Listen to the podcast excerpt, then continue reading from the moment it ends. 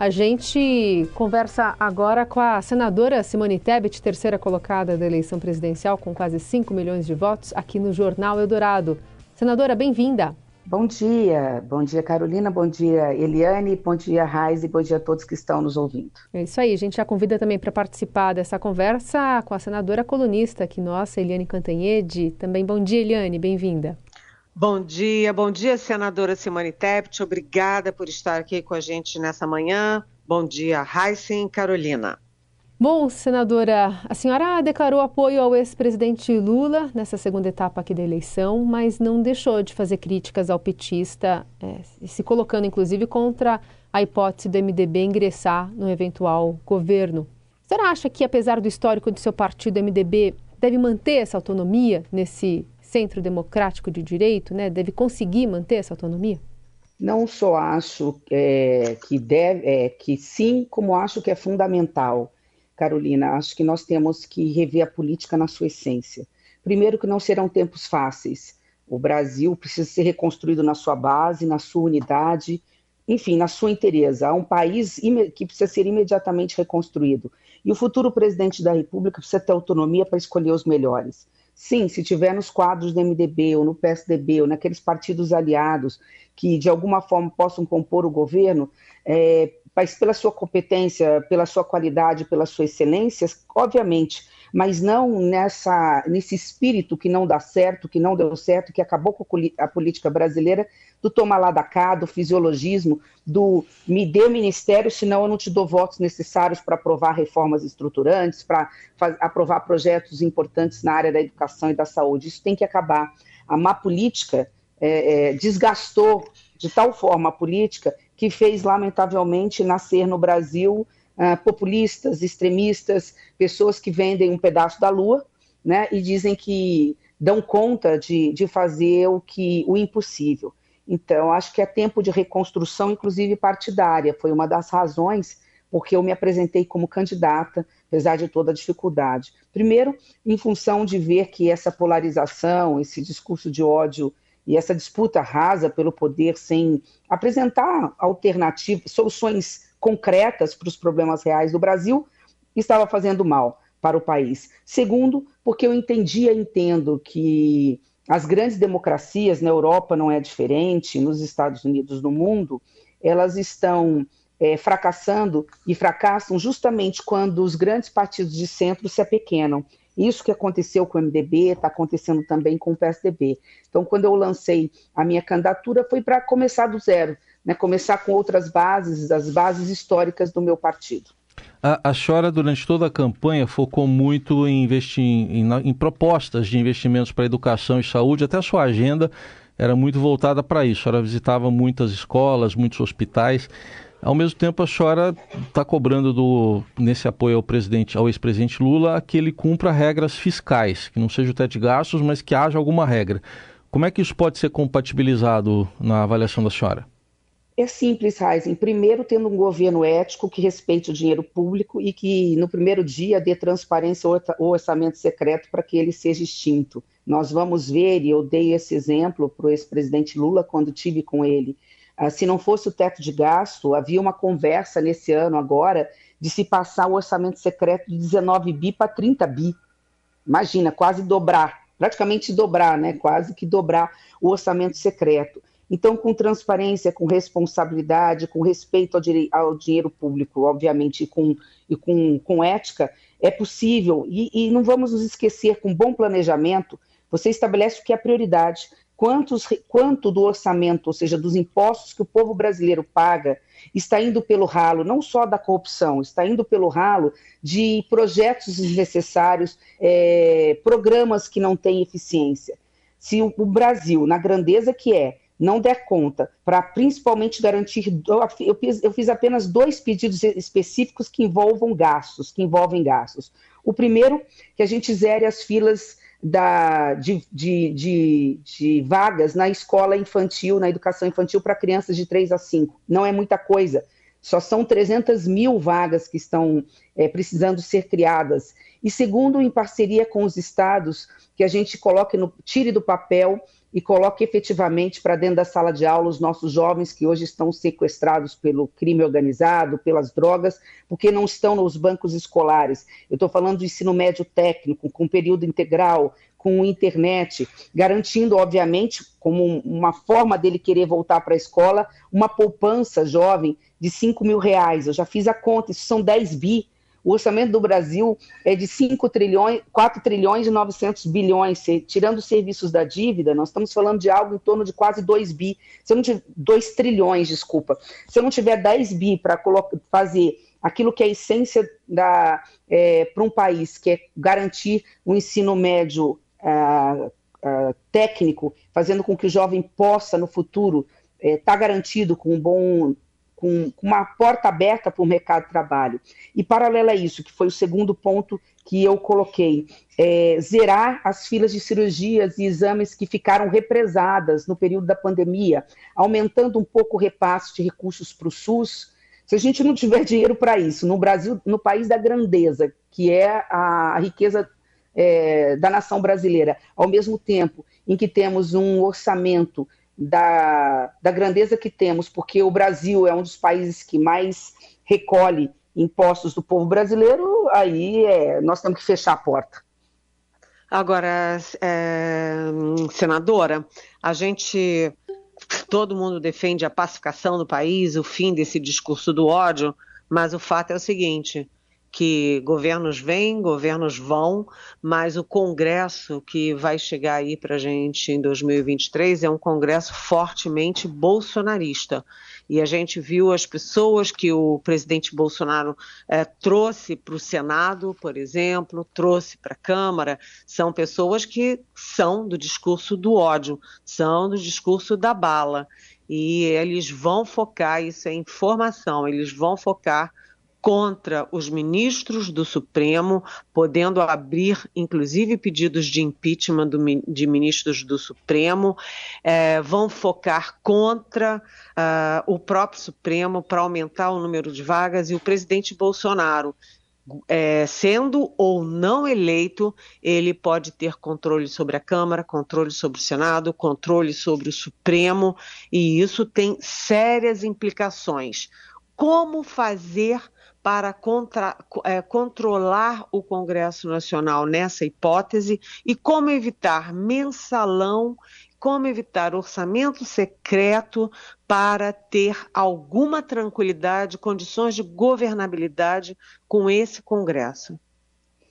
Eliane, você fez a pergunta e, auto, e automaticamente responde, me, respondeu a pergunta que me fizeram o tempo todo porque você, e, aliás, os companheiros e amigos imploraram pela neutralidade nesse segundo turno. Eles chegaram a dizer o seguinte: você está matando o seu futuro político, é uma você pode ter perda de eventual capital político, afinal você saiu maior do que entrou.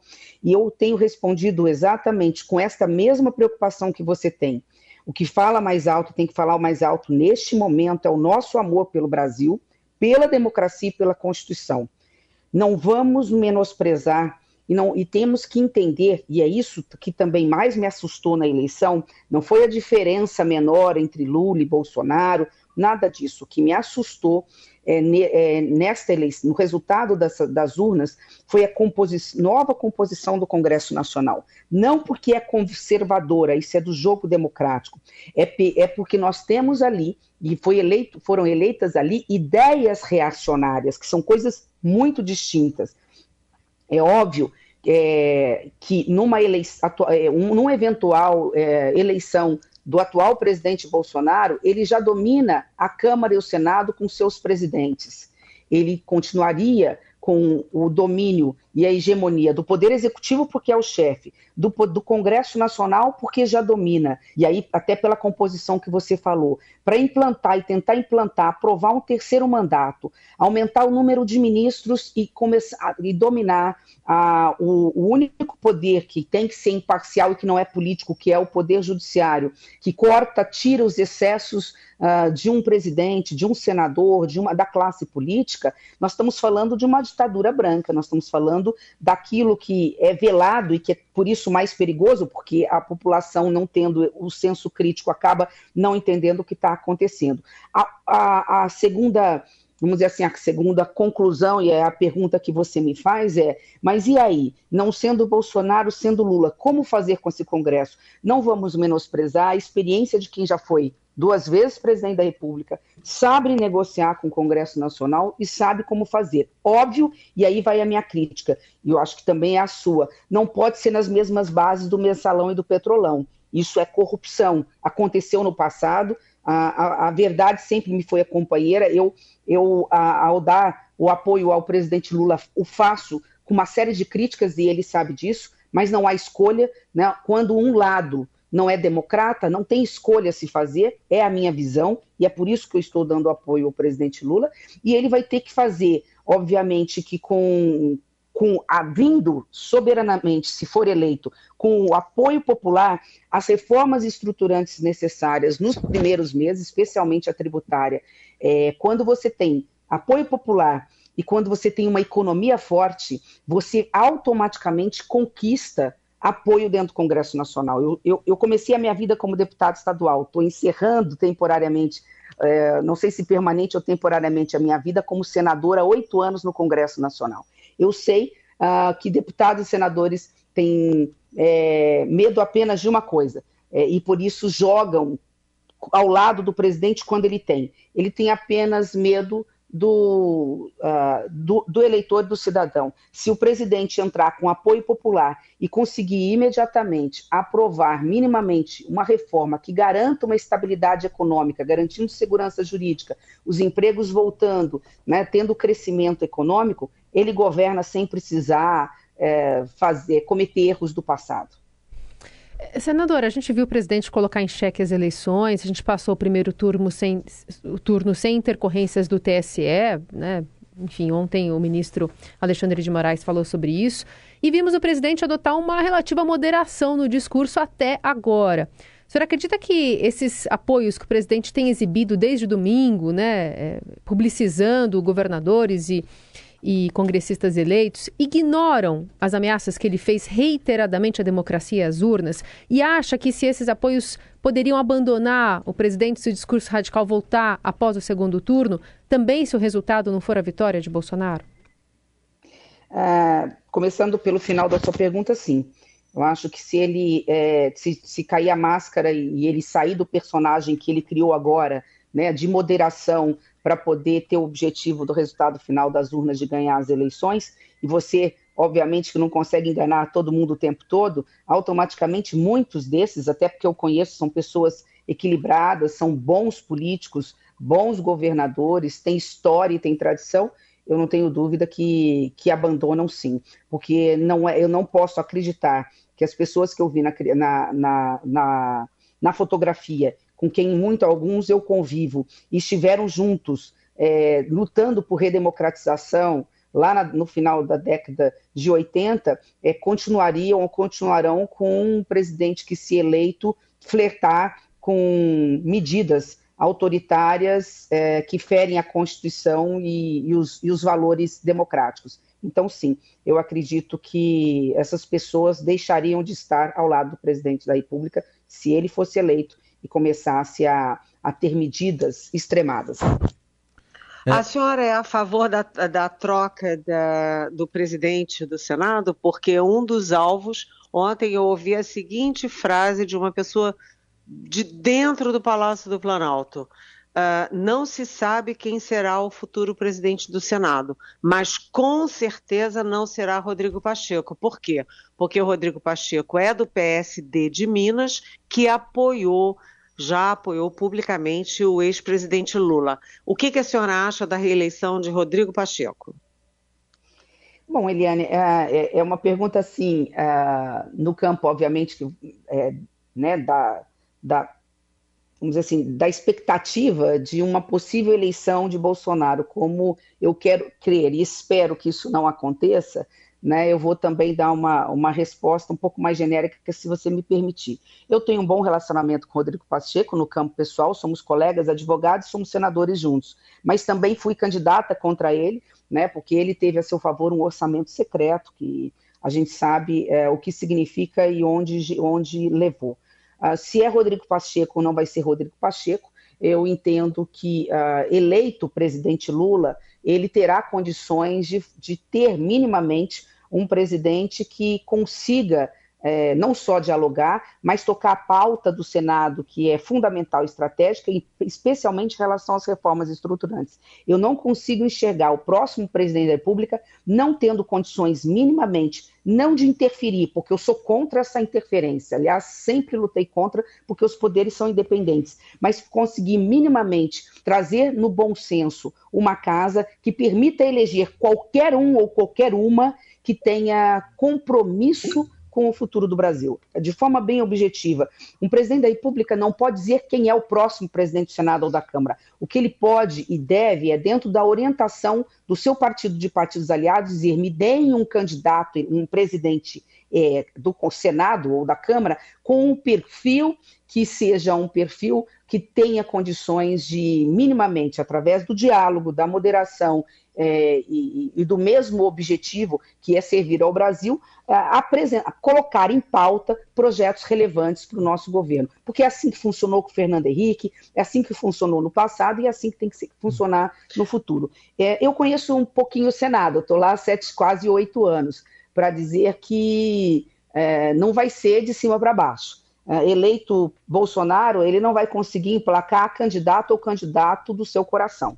Não é assim que eu acredito que vai funcionar, apesar dele ter colocado 20 dos 27, é, segundo falaram, é, pela, pela, pela lista. Nós não vamos esquecer que nós temos dois terços de senadores que ainda estão na, na, na legislatura e já estão lá há quatro anos. Senadora, e em relação ao seu papel aí nesses 23 dias que restam para o segundo turno. A senhora vai viajar com o ex-presidente Lula, vai gravar horário eleitoral com ele. A senhora seria também uma ponte para tentar fazer ele ser um pouco mais ouvido no agronegócio? Bom, Raizen, eu tenho por hábito, não sei se hábito ruim ou hábito bom, de falar tudo que eu penso. É, e como sempre digo, eu sempre digo isso, a verdade, a verdade sempre me foi companheira, e não vai ser agora que eu vou abandoná-la. Meu apoio ao ex-presidente Lula candidato não é por adesão, é um apoio, inclusive, crítico, todo mundo sabe disso, mas é um, é um apoio pelo Brasil que eu sonho muito diferente do que está aí, um apoio, um apoio é, por um Brasil inclusivo, generoso, sem ódio, sem fome, sem miséria, mas um Brasil com reformas estruturantes, né, que, que respeite, por exemplo, a livre iniciativa, o agronegócio e o meio ambiente, enfim, um Brasil que eu quero ver crescer para gerar emprego e renda e ter comida barata na mesa das pessoas. Por isso eu apresentei, eu não estou fugindo da resposta, estou sendo é, é justamente para poder a, quem está nos ouvindo entender. Eu apresentei a, o meu apoio é, condicionado a que o governo aceite alguns projetos que eu entendo re relevantes algumas ideias que eu espero que ele acolha. Parece-me que hoje, estou tendo uma sinalização que provavelmente hoje, talvez até à tarde, eles vão não só dar o sinal de que acataram, são cinco propostas muito simples, é a educação que eu já falei, é zerar as filas lá que eu já falei, é, de alguma forma resolver o problema de endividamento das famílias que ganham até três salários mínimos, a igualdade salarial entre homens e mulheres, que é um projeto que já foi aprovado no Senado e está parado na Câmara, é, não tem como ser diferente, isso é totalmente é, injusto com as mulheres brasileiras, elas que têm o mesmo currículo na iniciativa privada e as mesmas funções. E, por fim, é, um ministério que seja plural, que seja com mais mulheres, não só homens, negros, pessoas com deficiência, é, tendo como requisitos competência e ética. Isso que eu coloquei na mesa. Acho que não é nada, não criei nenhum bicho de sete cabeças e nem criei um, uma dificuldade para o governo. Se houver, é, a, a, se esses programas forem incorporados no projeto, né, é, a liberdade do, do, do candidato apoiar, é, é, incorporar ou não, eu não só darei o meu voto, como vou dar, independente de qualquer coisa, né? E vou pedir voto, como sim a minha participação será maior, porque eu passo a acreditar que o, um futuro é, é, mandato, um terceiro mandato do, do ex-presidente Lula seria ou será minimamente diferente dentro daquilo que eu acredito. Então, obviamente que sim, estarei disposta a percorrer alguns estados onde temos é, palanques regionais com convergência entre os nossos candidatos do, né, do, do grupo do Centro Democrático, uhum. MDB, PSDB, Cidadania e Podemos, e do, do governo do PT. Óbvio que em palanques em que nós temos rivalidade regional, temos dificuldade, e eles sabem disso. Então, o meu grau de comprometimento na campanha depende só disso de normas programáticas. Não, portanto, de, de uma âncora fiscal, né, senadora? Simples assim. Então, não, portanto, vinculando a uma âncora fiscal, um detalhamento maior sobre isso. Isso é o guarda-chuva. Eles já sabem, eu falei com o Geraldo Alckmin, não, ninguém tem que impor ao, ao, ao futuro governo o que fazer na pauta econômica, mas minimamente uma responsabilidade fiscal. Não precisa ser um teto de gastos é, que eles são contra, mas se nós estamos falando de meta fiscal de superávit, eu não sei o que, que eles estão criando, mas a responsabilidade fiscal é o meio para se alcançar o social. Mas isso eu estou tranquila porque me parece que eles já estão buscando uma alternativa nesse sentido, mas está no documento que eu apresentei como um guarda-chuva uhum. em relação aos restantes. Agora vamos ser bem. As, as, eu acho que a gente tem que ter a humildade é, para entender Primeiro que é o eleitor que decide o seu voto. Eu não sei como é que eu saí do resultado das urnas, eu não sei o tamanho da minha influência em relação a alguns que me acompanharam. Sou eternamente grata aos quase 5 milhões de votos que tive. Mas não sou dona desses votos, é o eleitor que, com a sua consciência, o que cabe a mim apenas é trazer o Brasil à razão, dentro daquilo que eu acredito, dentro dos, esses 35 anos que eu faço política e 20 anos com mandato consecutivo. Uhum. Mas não, não sei até que ponto, é, é, qual é o tamanho da, da, da, minha ajuda dentro do processo, mas eu posso dizer com tranquilidade, eu, eu entro de corpo e alma naquilo que eu acredito. E eu acredito sim que o que está em risco no Brasil é uma hegemonia de poder nunca antes vista desde a redemocratização.